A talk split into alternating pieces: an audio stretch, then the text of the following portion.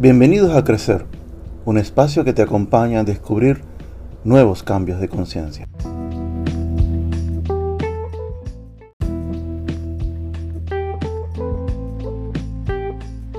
¿Te ha pasado que hay personas que se asemejan a ti y lo celebras con alegría? Pero también te has topado con otras personas que al parecer no son compatibles contigo y quizás te molesta habértelas encontrado en la vida. El universo tiene unos juegos extraños, pero no por ello no dejan de ser muy acertados y hasta necesarios. Créelo o no, los conceptos que manejes dentro de ti provienen de la manera como miras al mundo y más aún, la manera en cómo lo percibes y desde ahí evalúas, juzgas o etiquetas las cosas, los eventos o las personas. Si hay un concepto que tienes incorporado en ti, desde ahí podrás referirte a algo o a alguien. Me explico.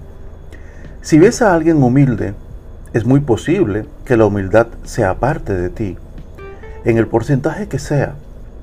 Pero igualmente, si te molesta que alguien sea un chismoso, por haberlo notado, es que esa actitud la tienes también en ti. El universo se encarga de hacértelo ver y atraes a eso que es necesario que veas en ti.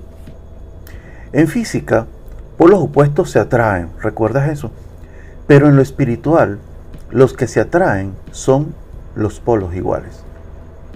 No es de extrañar que algunos digan, siempre me topo con este tipo de personas. ¿Qué ha pasado? La razón es clara. La ley de los espejos.